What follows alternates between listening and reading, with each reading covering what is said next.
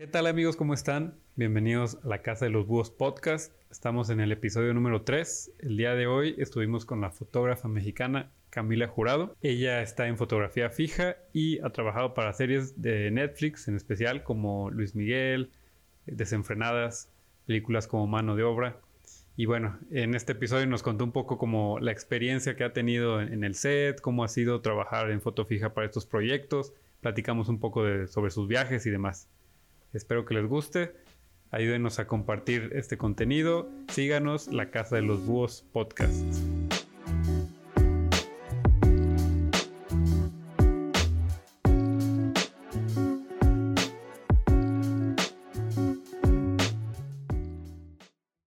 ¿Qué tal amigos? ¿Cómo están? Bienvenidos a La Casa de los Búhos Podcast en el episodio número 3. El día de hoy estamos muy contentos porque está con nosotros una fotógrafa fotógrafa amante de los viajes, eh, es eh, especializada en foto fija y demás cosas, pero bueno, ahorita vamos a ir platicando poco a poco, vamos a ir conociéndola.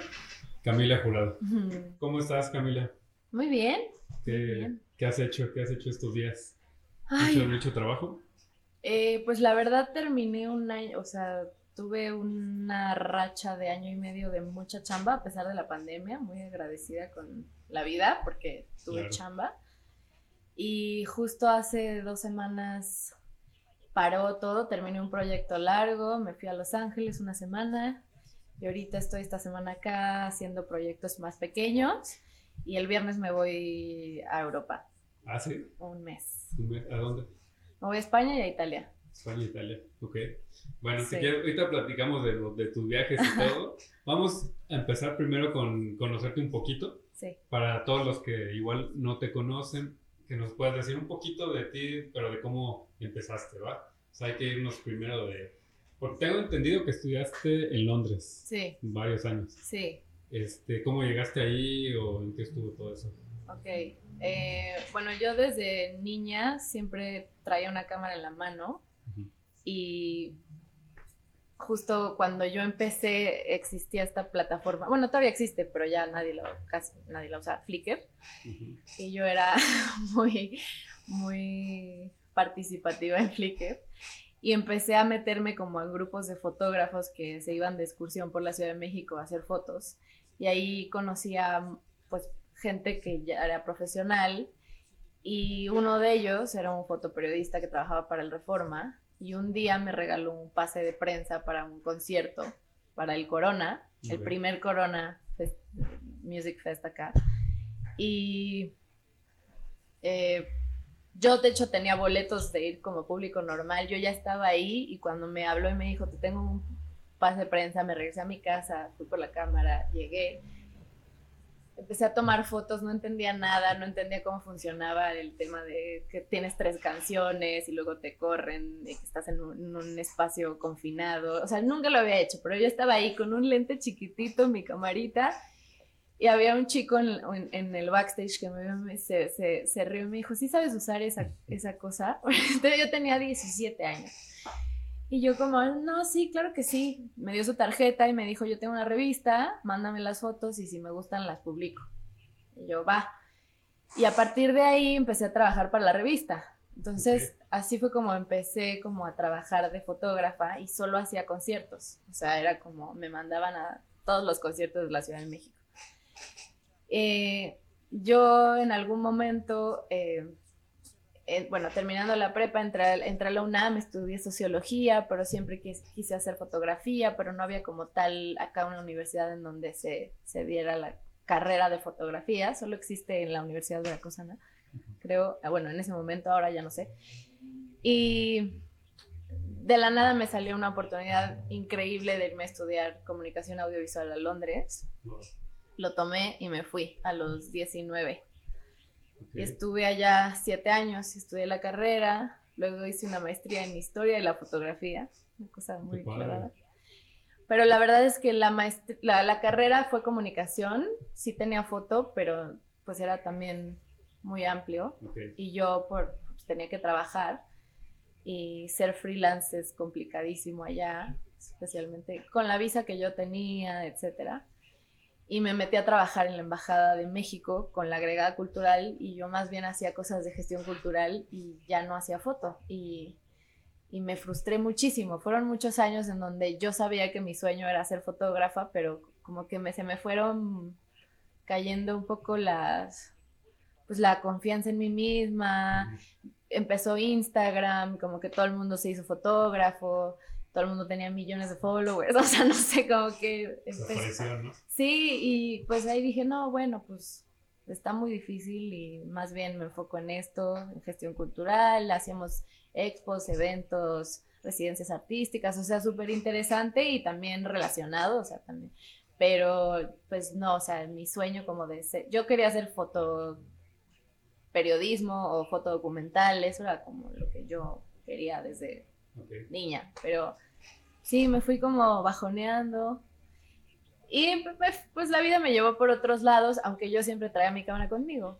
Y hace tres años que me regresé a México y cuando me regresé me prometí a mí misma que yo ya no quería vivir frustrada, o sea, porque yo siempre que veía a alguien haciendo proyectos de fotografía y pudiendo vivir de eso, yo sentía así como, yo, yo, yo quiero.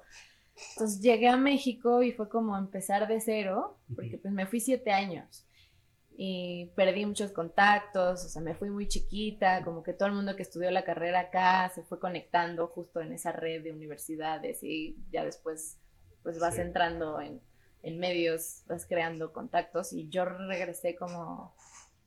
Y pues poco a poco, literal, empecé haciendo retratos de familias, puse un Airbnb Experience de fotografía, porque no, no tenía, o sea, no, pues le empecé a... Airbnb Experience, o sea, Airbnb tiene, tiene también dentro de sus servicios una parte que se llama Experiences, que básicamente tú puedes inventar la experiencia que tú quieras y eh, puede ser desde cocina, paseos, historia de, algún lugar, aprender a hacer manualidades, lo que tú quieras. Entonces, yo como no tenía chamba y no tenía nada, me inventé una experiencia de foto en Coyoacán. Yo vivo en Coyoacán. Entonces, turistas llegaban a Coyoacán y yo, había de dos, o yo les daba un taller de foto mientras conocían Coyoacán, o yo les tomaba fotos mientras conocían Coyoacán. Y, y, empezó a crecer, o sea, ahí, ahí conocí un montón de gente que también eventualmente terminé o trabajando con ellos, o, o, como era gente de todo el mundo, me he quedado en casas de personas que conocí así, o sea, se fue creando una red, una red, increíble.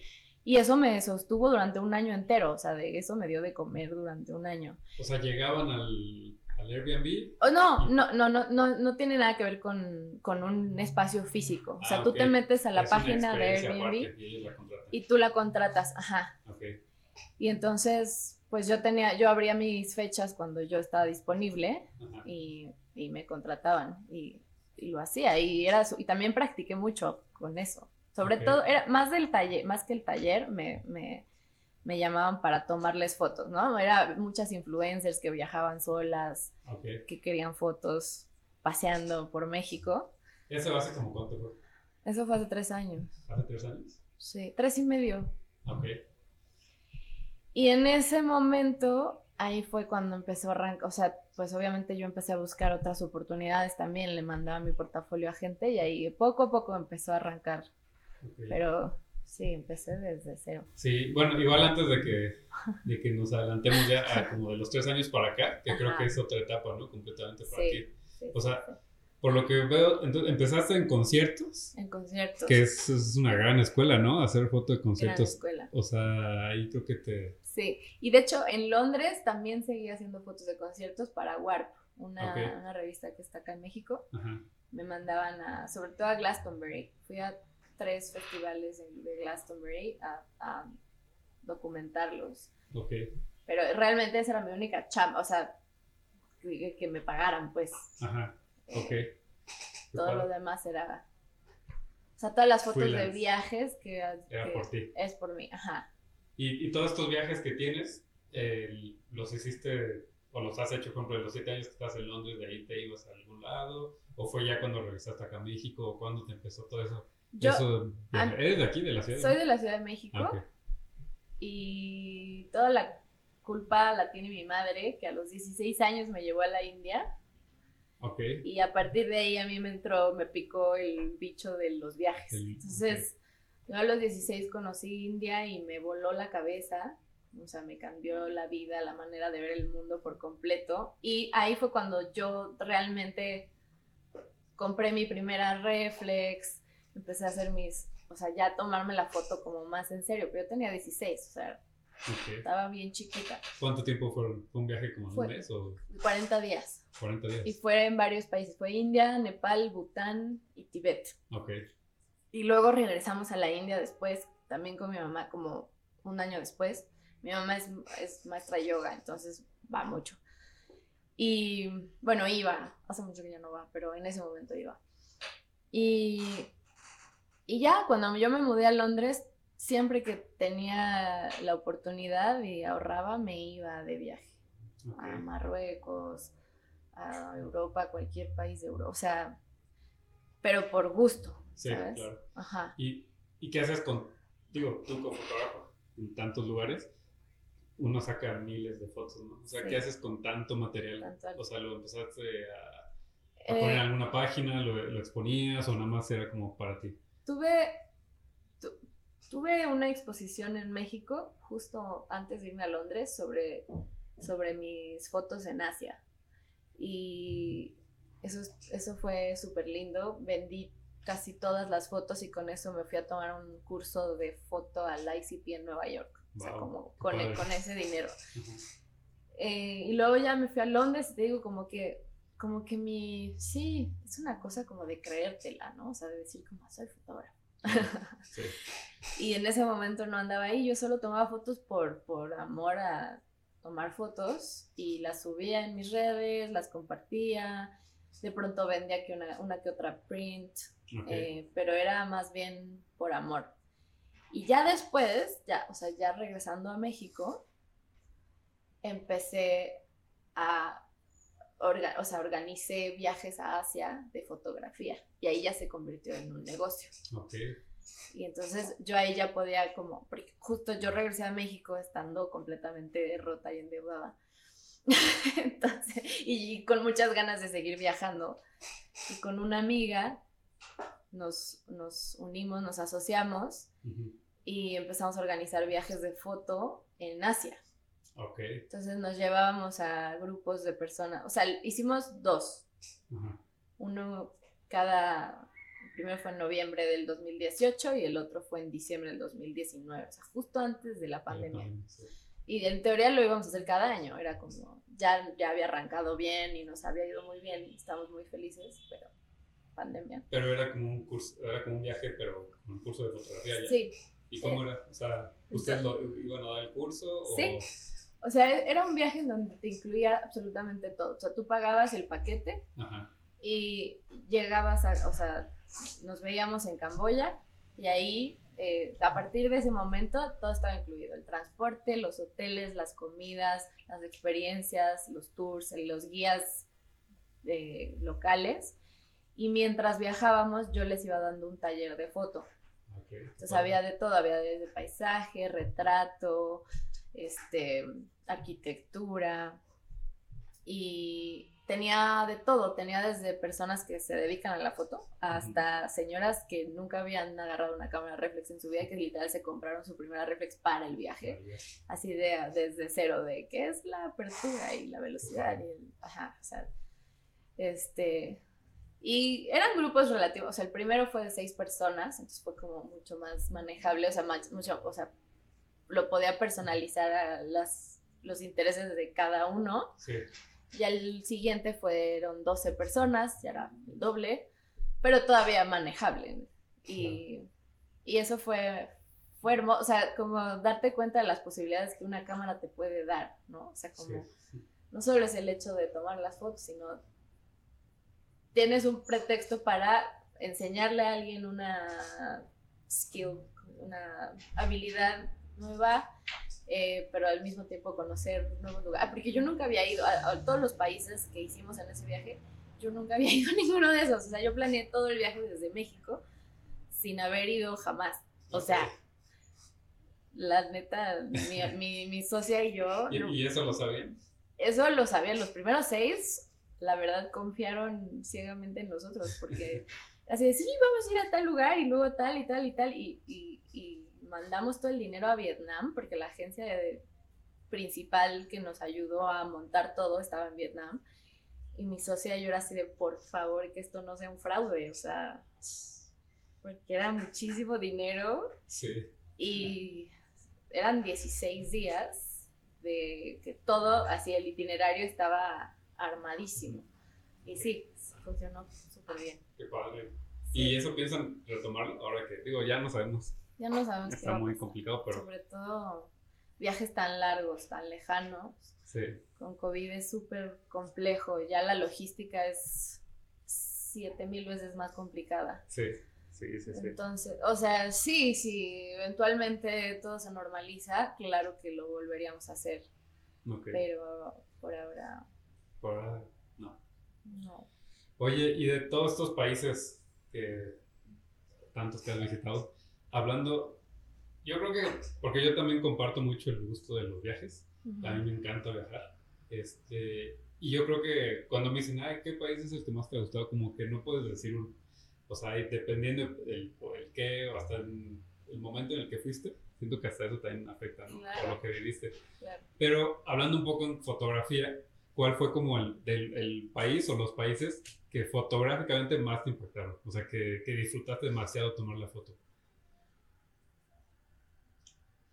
Bueno, definitivamente el viaje a la India fue el que me... O sea, estando en India yo estaba tan entre impactada y maravillada por lo que veía, que la fotografía era mi única manera de, detener el tiempo y de llevarme, lo, llevarme esas escenas a casa. Entonces, o sea, como que ese viaje a la India cuando yo tenía 16 fue como ese clic que hice con la foto. Entonces, bueno, India definitivo está en esa lista.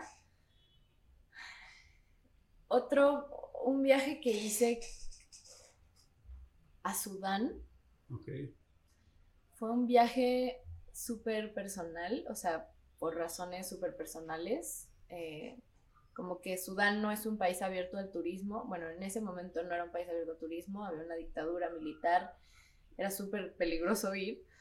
Y yo en Londres siempre trabajé como voluntario en campamentos de refugiados y me hice muy cercana a la comunidad sudanesa. Hice muchos amigos sudaneses como muy entrañables, que hasta la fecha hablo con ellos, o sea, son como muy importantes para mí.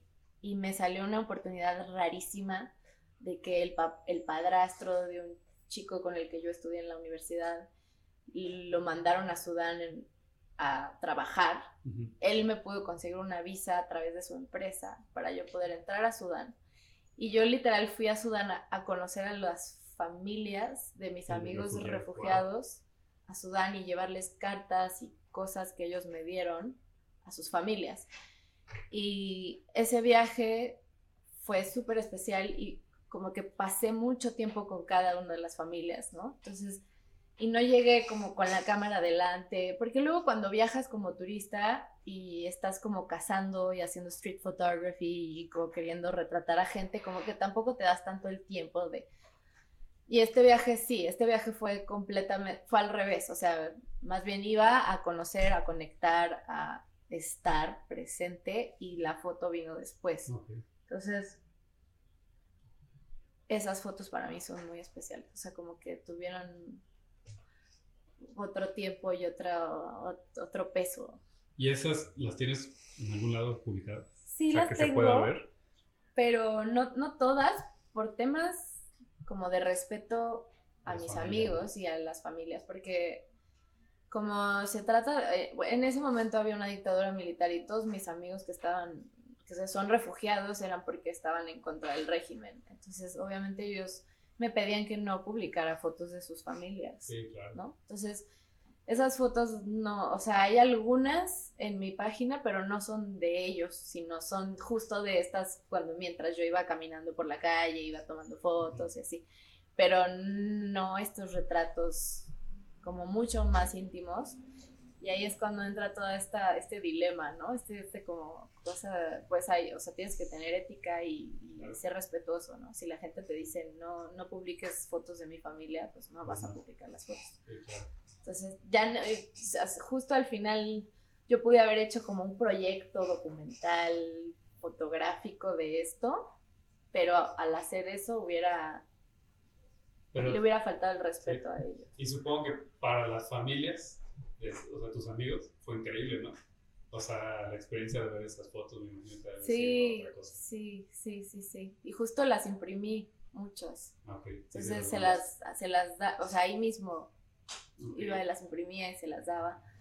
Entonces ya tenían un recuerdo, muchos no nunca tenían, nunca habían tenido una foto impresa de ellos, de sus hijos. Ajá, Entonces sí, es, Sí, es que justo en el episodio 1 platicábamos con Chucho Cornejo, que él es, fotógrafo mucho como de... Pues, viaja mucho por América Latina, México, etc. Y él decía de la parte de lo que, la importancia que es el retrato familiar, que es como medio, como que no está muy valorado, como debería, como que la gente lo ve como que, ah, el fotógrafo de, de retratos familia X. Pero realmente la, la, fuerza que tiene un retrato familiar es increíble y porque es algo que va a perdurar. O sea, es como estás viendo a, a, tu familia en ese momento que hiciste la sesión. Entonces me imagino que ahora con todo lo que nos cuentas, esos retratos son están increíbles. Qué padre, pues, qué padre. Por ahí están, sí. Hay veces que digo, ay, quisiera mostrarlos al mundo, pero... Sí, claro. Pero, sí. Pero mira, con que ellos, con que la familia se haya quedado con esa sensación, con eso, con eso, sí. Qué bien. Oye, ¿y tienes como algún ritual en los viajes este, específico? Eh, yo, por ejemplo, cada viaje trato de comprar un libro de fotografía de un fotógrafo de ese país. O sea, de que no conozca y que llegue y que hasta que esté en el mismo idioma y todo. Entonces, no sé si tú tengas como ahí algo así que digas en cada viaje voy a hacer esto. No, pero es buena idea tener un ritual. Sí. Sí. Sí, está padre porque por ahí tengo uno de, de Israel. Este es uno de Islandia. Ay, me encanta este fotógrafo. Es, es, es increíble, increíble, increíble. O sea, el grano, este, sí, los, tiene ángulos, ajá, los ángulos y hasta como el movimiento. Sí. y yo, yo eso lo conocí hasta que fui allá a Islandia. Y este libro lo compré igual, o sea, en islandés y todo. Que también como que, por un lado está padre, por otro lado no tanto, porque a veces uno como que quiere saber el significado de las fotos, pues obviamente ni lo entiende. pero, pero sí, yo ese es uno de los rituales que he tenido. Entonces sí te, recomiendo tú que viajas muchísimo. Sí. Y, y, porque pues en cada país hay cada fotógrafo. Entonces eso es como otra cosa. Sí. Oye, y bueno, ahora sí vamos a, a regresar un poquito. Eh, tú llegaste de Londres, empezaste con esto de los viajes y después vino la pandemia pero tú ahorita estás mucho en foto fija de, para películas. Bueno, para producciones. Sí. Más bien. No sé si nos puedas contar un poquito. Primero, para también toda la gente que igual no está tan familiarizada o que está más en fotografía de alimentos o cualquier otra cosa, pero que igual tiene como duda, ¿qué es más o menos la foto fija en producciones? ¿Y cómo llegaste ahí? Sí. Yo tampoco sabía que eso existía. Eh, el fotógrafo fijo en, de películas o series o producciones, eh, tu, trabajo es básicamente documentar todo el proceso de filmación.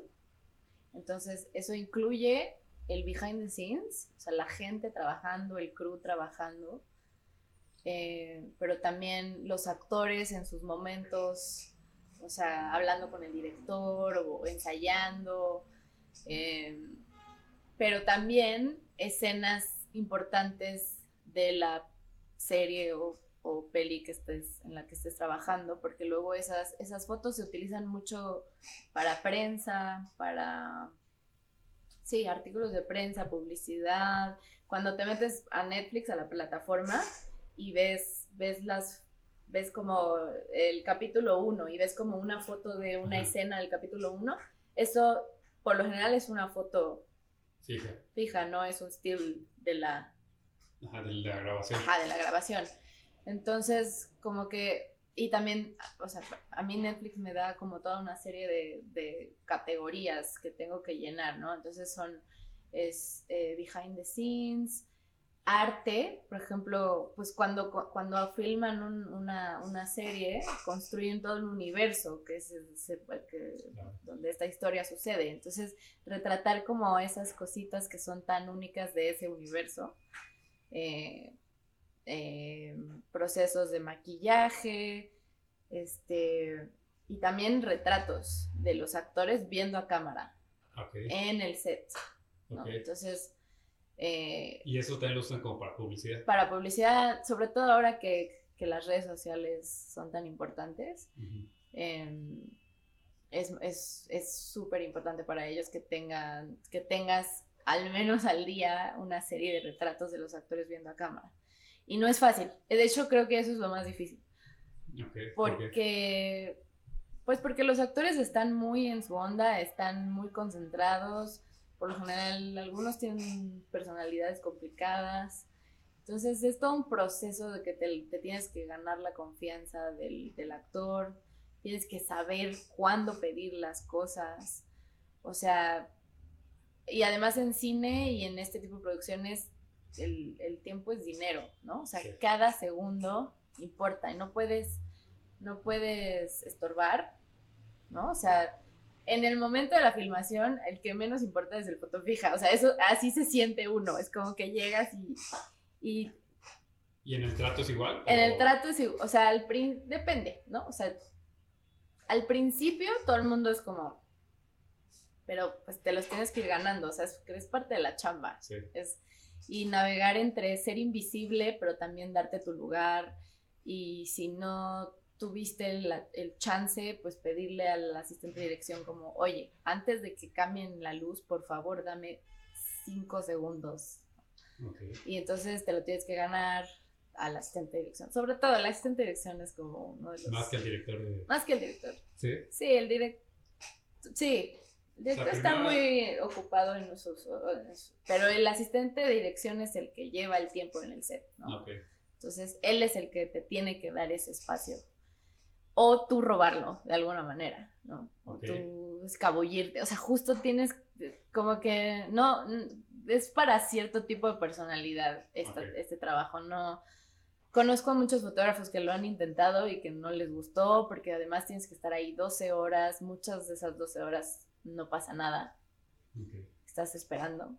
a, ti, por ejemplo, te dan como un script así de que tiene que haber foto de esta toma, de esta toma, o tú vas viendo. No, a ti más bien te, te, dan llamado. Haz de cuenta, te dicen tienes que ir el lunes porque vas, van a suceder cosas importantes. Tú vas el lunes, pero no te dicen necesito de esto, de eso. Ah, okay. Tú vas identificando. Y por lo general vas bastante seguido, o sea, vas mínimo tres días a la semana al rodaje. Entonces vas viendo también qué es importante y qué no vas construyendo relaciones con todos en el equipo. Al final te vuelves parte del equipo, lo cual a mí eso me encanta. O sea, es como, como que cada filmación es una familia nueva. Sí, me imagino. Sí. Oye, pero por ejemplo, em, la parte del sonido del clip. Ah. O sea, supongo que o usas sin espejo, ¿no? Ahora hizo, uso sin espejo. Antes usaban una cosa que se llama blimp, no sé si lo vas. Como una carcasa, ¿no? Para es, el sonido. Es, una caja, ajá, en donde metes el cuerpo de la cámara y luego tiene, tiene diferentes como tubos para el, diferentes lentes, pero súper incómodo. O sea, yo mis respetos a los fotofija del pasado, porque son unas cosas gigantes que ni puedes enfocar bien, no puedes ni ver bien. Es, es... como esas subacuáticas, ¿no? Sí.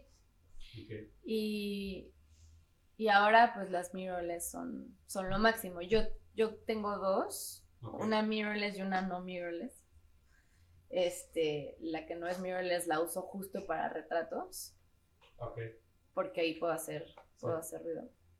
O sea, más bien siempre traigo óptica distinta, en, o sea, en una traigo un 24-70 y en otra un 70-200. Entonces estoy cubierta. Y cuando cortan, y si necesito la óptica de la que se hace ruido, pues me apuro y ahí hago... Ah, es, es, literal estar robando momentos todo el tiempo.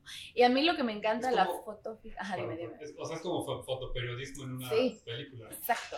Entonces es lo que me encanta del, de la foto fija. Es como el, la combinación perfecta entre hacer foto documental, fotoperiodismo y algo comercial al final. Sí, ok. Entonces, es, esta, es una super escuela. Yo siento que he aprendido mucho. No, y además super contactos. Sí. O sea, todo lo que has de conocer. Sí. Has de aprender muchísimo de cómo iluminar un set. Simplemente yo creo que eso está. Nada más de estar viendo, sí. Y a ver, me, me, llamó la atención lo de los retratos este, que tienes que hacer como en, en, el set y que es viendo a cámara. O sea, entonces ahí el actor sabe o la actriz sabe que, que, tienen que hacer eso o tú tienes que decir, oye, regálame una foto y, o, o, te preguntan de que, ¿para qué es? O... sí, todo lo que acabas de mencionar sucede. O sea, desde que, o sea, obviamente la primera semana, sobre todo el actor principal que ya te vio todos los días ahí, pues ya ya sabe que tú eres el foto fija y que vas a que yo por lo general llego y digo hola estas fotos van a ser para Netflix o sea Ajá.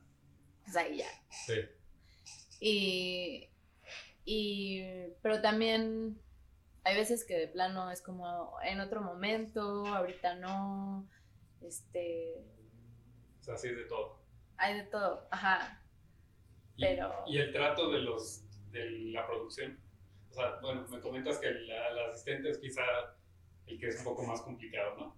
Pero pues en general... depende, es que depende mucho. En general, no sé, yo, yo, yo cuando comencé hacer foto, o sea, mi primera experiencia de foto fija, sí me sentía como, como que no entendía bien, si la gente, o sea, como que te sientes un poco que estorbas, ¿no? Ok.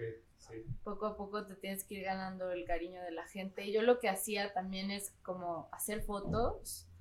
También siendo mujer en un set es complicado. Todo el mundo es hombre. Bueno, ahora ya está cambiando gracias a la vida. Pero sí, o sea, cuando yo empecé hace tres años, fui a mi primer set, todos eran hombres. Y como que existe mucho esta cosa de que te ven y como que no, no creen que sepas bien lo que haces. O sea, entonces como que te tienes que ir ganando tu lugar. Y yo lo que hacía es que también les tomaba fotos a ellos trabajando y la semana siguiente se las enseñaba. Y era como de, ¡ay, qué padre! Mándame la, la, la, la. Y entonces ahí te vas como ganando la confianza de la gente. O sea, pues hay método. Cada quien tiene sus, sus maneras, ¿no? Pues también obviamente siendo buena onda, o sea, como se va, se va construyendo una relación. Sí, o sea, es saber tratarlos y además tener buena, o sea, entregar un buen trabajo. Exacto. O sea, yo creo que con eso ya... sí, que el trabajo hable por ti. O sea, quizá, y yo creo que eso es muy normal en cualquier área de la foto, este, de que estás, quizá al principio, no sé, que no, no confían en ti, y cuando tú enseñas la foto, tú ves cómo cambia totalmente la, el trato o, la forma. Entonces me imagino que pasa ahí mucho. Sí. Oye, eh, y bueno, pero no, no, debería ser como, así como dices, de que al principio no, no te ven como parte del crew, no sé, porque, eh, o sea, ha habido fotógrafos como este Manuel Álvarez Bravo, o sea, el mismísimo Manuel, el maestro de maestros de los mejores fotógrafos y mexicano, y él hacía foto fija en películas de Luis Buñuel, o sea, muchas de, también aquí en México. Entonces, o sea, como que ahí te da la, te dice la importancia de, de ese área de la fotografía. Sí, sí, pues justo, o sea, pues los grandes directores del momento, Iñárritu, Cuarón, siempre invitan a grandes fotógrafos a sus sets. o sea, como que, sí, y de, los vuelan de distintas partes del mundo, o sea, como que para ellos es importante. Y yo, yo he sabido que para Iñárritu, por ejemplo, a su a quien sea que vaya al set a tomar fotos, es como quiero que cada foto sea una pieza, ¿sabes? O sea, como para imprimirla. Sí. Entonces, pues sí, o sea, la, las fotos de, de Carlos Omonte de Roma, son una belleza. Sí, se hizo una expo. Sí. Eh, hay un libro hermoso de la foto fija de Babel, de la película ah, Babel, que ahí fue Graciela Iturbide, Mary Ellen Mark, ¿quién más fue? No me acuerdo, pero varios, o sea, de distintas nacionalidades. ¿Y, y crees que, en, o sea, por ejemplo, eso pues ya es eh, a nivel de esta película, por ejemplo, de Guarón, eh, la que tú mencionas también de Babel, etcétera, ¿crees que en series y demás se empieza a valorar ya así, la foto fija, o, o como que apenas está empezando? Yo, depende. Eh, depende mucho la, la, como la productora. Por ejemplo, yo siento que en Netflix le dan un gran valor a la foto fija. O sea, yo ahí me sentí muy acobijada y muy apoyada y muy acompañada en todo el proceso. He trabajado con otras que, que, realmente es como de, ay, sí, ves, y no te vuelven a preguntar nada y te avientas todo el proyecto y nadie nunca te dijo nada y tú solo mandas las fotos y ya. O sea, y en, en, otras, eh, lo digo, Netflix, la verdad es que... Es otro trato. Es otro trato. Completamente. Ay, por eso le está yendo como le está yendo. O sea, hacen las cosas bien. Sí. Ok. Oye, y bueno, platicando entonces de Netflix, ahí estás en foto fija de la serie Luis Miguel. ¿Qué otras? Desenfrenadas. Ah, la de Tessa. Ok. Y cuéntanos un poquito como de esas dos experiencias, cómo, cómo ha sido, este, cómo, cómo es, cómo te fue. bueno, yo la verdad es que lo desenfrenadas lo disfruté mucho. o sea, yo como llegué ahí fue porque me invitaron a hacer foto fija de, una película chiquitita, justo cuando recién llegué de Londres. Eh, una peli muy linda, o sea, con un guion divino, pero pues sí, con un presupuesto chiquitito. Eh, dudé mucho en hacerlo porque sabía que iban a ser tres meses de solo eso y el presupuesto era muy bajo y yo decía como, ay, si lo hago, no lo hago, si lo hago. Pero dije, bueno, no tengo nada ya, nada que perder, o sea, es el momento, voy a hacer. Además, como que lo ves a futuro, ¿no? Sí, o sea, igual en ese momento la neta no lo pensé tanto así.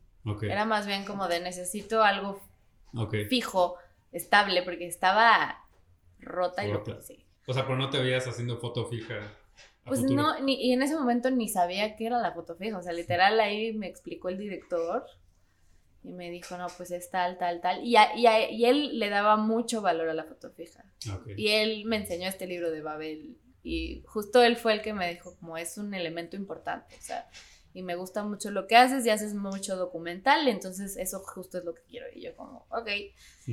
Y me aventé esa peli, que fue una experiencia muy linda, pero al principio te digo que no, no entendía bien. O sea, no sabía si lo que estaba haciendo estaba, estaba correcto. Pero eh, esa fue mi primer approach y el productor de esa película fue el director de Desenfrenadas.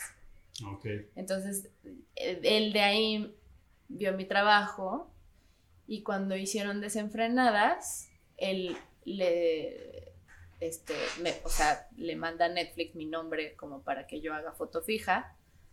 En ese momento, como, ¿qué será? Como dos semanas antes de empezar el rodaje yo tuve un accidente en un scooter eléctrico y me rompí la mano, me tuvieron que operar, fue todo un, proceso de rehabilitación, o sea, y además era la mano derecha.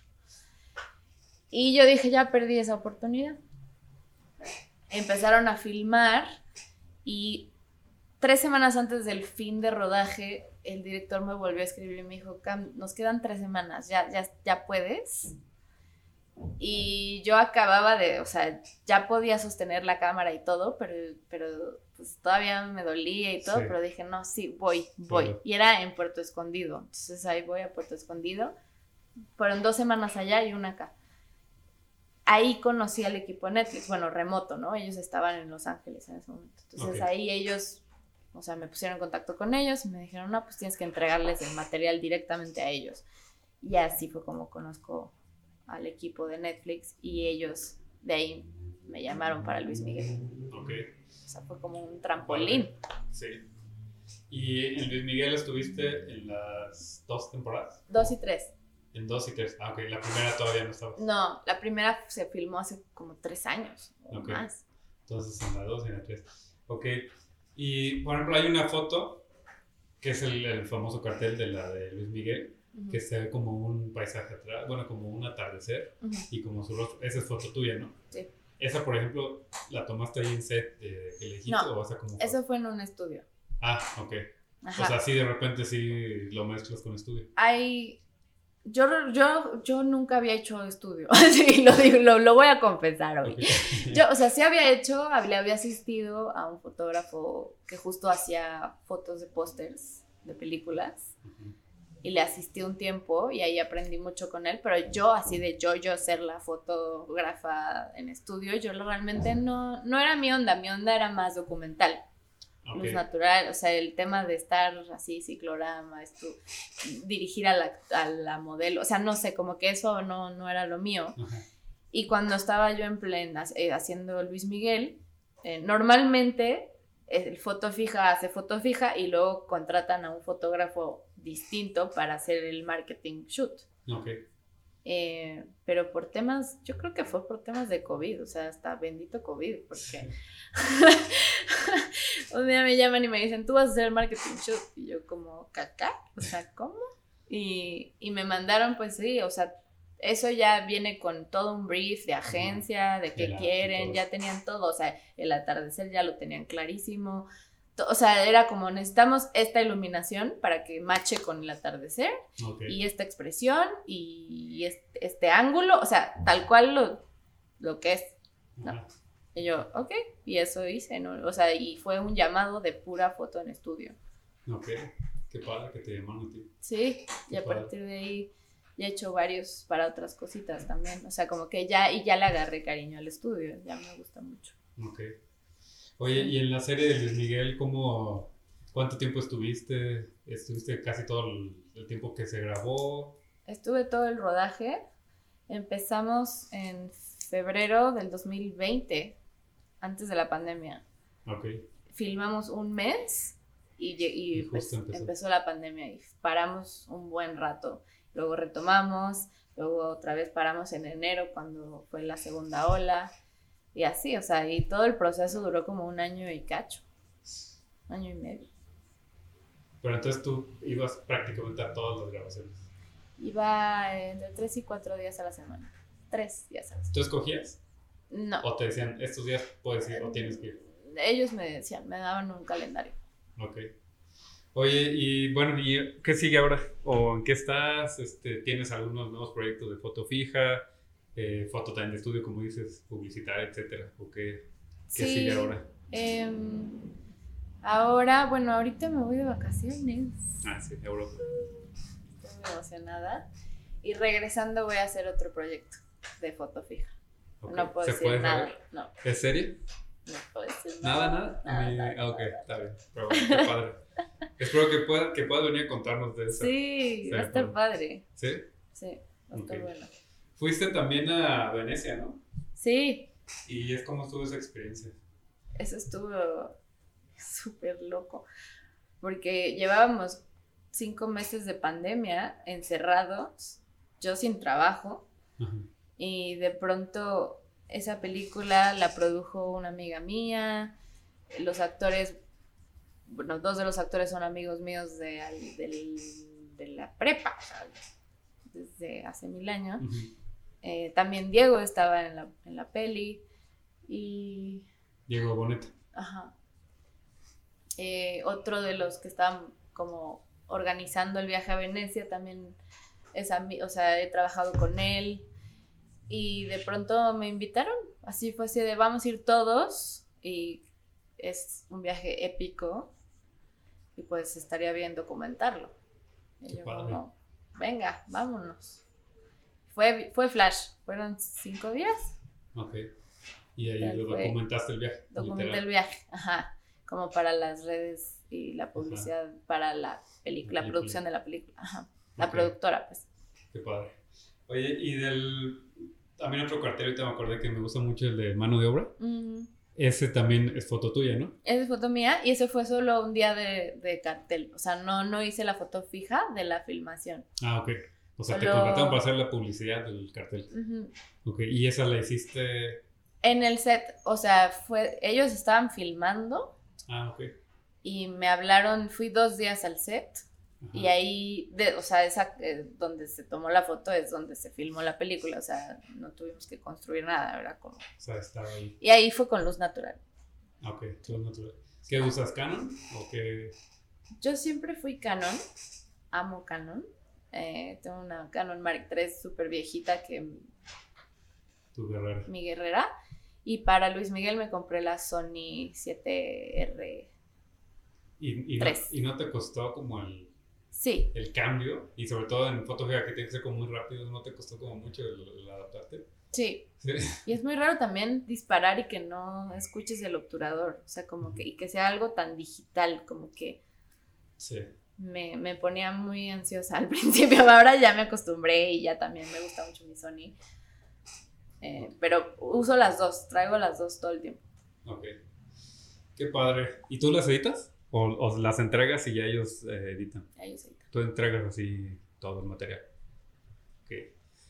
Oye, Cam, y en esta parte del como el flujo de trabajo, de cómo entregas, eh, cómo es tu día a día, cómo, cuéntanos un poquito en la parte de foto fija. De foto fija, pues tú vas al llamado completo, entonces son 12 horas de estar en el set, documentando todo.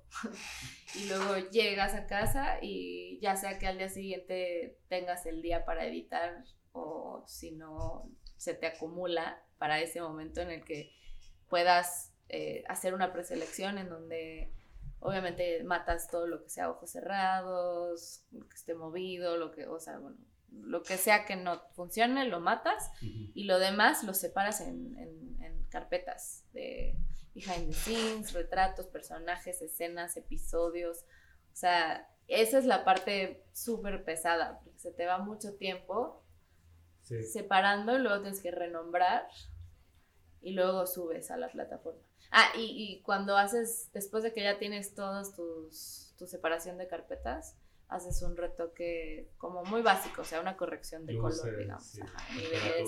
Ajá, eh, para que se vea más o menos como tú quisieras que se vea, que se viera. ¿no? O sea, no tiene que ser detallado, no tienes que editar piel ni nada. Sería demasiado. Sí. ¿Y las entregas en, en RAW? Tú subes. Bueno, ¿las tomas en RAW para empezar? Sí, sí, sí. Tomas en RAW y subes RAW y JPGs. Ah, ok, los dos. ¿Y no te pasa que de repente te la cambian mucho algo que a ti no te había gustado? O que de repente te, la, en cuanto a la edición te bajaban mucho, no sé, los colores y que dices, híjole, como que así no, no se veía como la tomé. ¿Sí te pasa? ¿Y qué, qué, qué haces ahí? Digo, bueno, no pues puedo hacer nada, pero ¿qué piensas? de dejar ir, de soltar. Porque justo yo, yo sí, yo, yo, para mí la edición es como parte de la chamba, o sea, de tu sello también, ¿no? Sí, claro. Pero en este caso, tienes que aprender a soltar y decir, bueno, yo... Soy un instrumento. Soy un instrumento. Una operadora de cámara. Porque además, o sea, pasa muchas veces que los encuadres, ¿no? Creo que también eso es muy común. Sí. De que tú la ves increíble, pero cuando la suben, pues es un cuadro y, y te cortan muchas cosas que eran muy importantes. Sí. O luego de esas 10 de esa escena, igual y mandaste muchas y escogen la que a ti menos te gusta. Sí, claro, eso también pasa. Pues también yo ya me he vuelto un poco más picky con qué subo, o sea, como que ya con el tiempo he aprendido que más bien voy a subir lo que yo, lo que, a mí sí me gusta más. A mí me, me pasó eso y es una de las experiencias que más me ha como enseñado en lo, lo que es depurar las fotografías que uno toma porque me acuerdo, tomé para una revista, de, era una actriz, que igual no me gustaría decir quién, porque no, pero el chiste es que eh, tomamos esa sesión y, y estaba, o sea, la sesión estuvo padrísima, muy padre. Pero justamente había una escena donde tenía que estar saltando esta persona y pues obviamente es difícil que si saltas te ves bien. Sí. Entonces, bueno, ya, el chiste yo entregué muchas fotos y justamente una foto que, que yo mm, como que no me, no me encantaba por la cara, justo esa fue y la portada. No, entonces sí, es que pasa muy seguido. Sí, y, y ahí no, o sea, no, fue culpa de nadie, no fue culpa ni del editor ni de, de, nadie, sino que quizá el tema era ese y pues salió ese en la portada, pero yo tenía, o sea, muchas antes que de hecho salieron adentro de la, revista y sí, se veía bien padre, pero la portada, entonces ya te imaginarás, ¿no? Así los comentarios, todo. Y desde ahí dije, bueno, creo que sí voy a depurar, o sea, cuando tenga que entregar, voy a quitar lo que yo no quiera que, Exacto. que, que va a salir mal o, o, que se va a ver feo, porque pues es normal, o sea, de miles que tomas van a salir algunas que, que no te gusta o, la cara de alguien, pues en cualquier movimiento puede, no sé, ser diferente. Entonces sí creo que como una de las reglas, saber depurar y es de lo más difícil. Sí. Sí, luego dices como, ay, no, bueno, esa seguro no la van a escoger. Sí, y esa escogen. Sí, me pasa muy seguido. Oye, y bueno, estaría bueno que si pudieras dar como algún consejo o algo a, si te estás, bueno, los que estén escuchando que les guste la fotografía y todo esto, siento que estaría padre. Tú que, o sea, por lo que me cuentas, no manches, en tres años creciste muchísimo, este, pasaste siete años en algo que, digo, te gustaba y creo que aprendiste mucho, pero no te sentías como que al 100 y de repente llegar y te atravesas con una pandemia oh. y a pesar de todo, pues creo que estás haciendo cosas muy padres. Entonces, no sé si pudieras como alentar a los que te escuchan. Yo creo que, o sea, lo que a mí me funcionó es nunca parar, o sea, agarren todas las chambas que lleguen, aunque sean como les dije, lo de la película, que yo lo dudé muchísimo por cuestiones de presupuesto, que, y ve, o sea, gracias a película yo ahora estoy con, en lo que estoy. Ajá, o sea, si no hubiera sido por eso, yo a chance no hubiera llegado a esto. No, más bien no hubiera llegado a esto. Entonces, nunca sabes cuándo se te va a abrir una puerta y una oportunidad y quién va a ver tu trabajo y aunque sea una chamba pequeña, siempre da lo, lo mejor de ti hazlo lo más profesional que puedas. Y poco a poco, o sea, eso se va comunicando, o sea, la gente va hablando bien de ti y te va recomendando, o sea, literalmente a mí nunca me, al principio, cuando, justo cuando empecé, no era tanto como de, a ver tu portafolio y con quién has trabajado, era más bien como de, ay, te recomiendo a tal persona. Y así, es más de boca en boca. Qué padre, es que sí, justo creo que eso es lo más importante, el, cualquier trabajo que uno haga, sea lo que sea, hacerlo excelente. Sí. O sea, Y, haciendo el trabajo excelente de, lo que sea y cualquier área de la vida, pero bueno, en específico en todo este tema de la foto y la imagen, de ahí van saliendo cosas. O sea, de ahí te van llamando, de ahí vas conociendo y todo. Entonces, qué padre, qué, qué padre que todo eso que nos cuentas. Y este, bueno, pues nada más para finalizar, no sé si, si bueno, a los otros invitados les preguntamos ¿a quién nos recomendarían que, que viniera aquí a la casa de los búhos? ¿Quién te gustaría ver? Puede ser fotógrafo o puede ser gente del medio, o sea, director de arte, de fotografía, este, hasta de vestuario, o sea, todo el, mundo que está aquí en, todo esto. ¿Quién crees que, bueno, tú a quién recomendarías?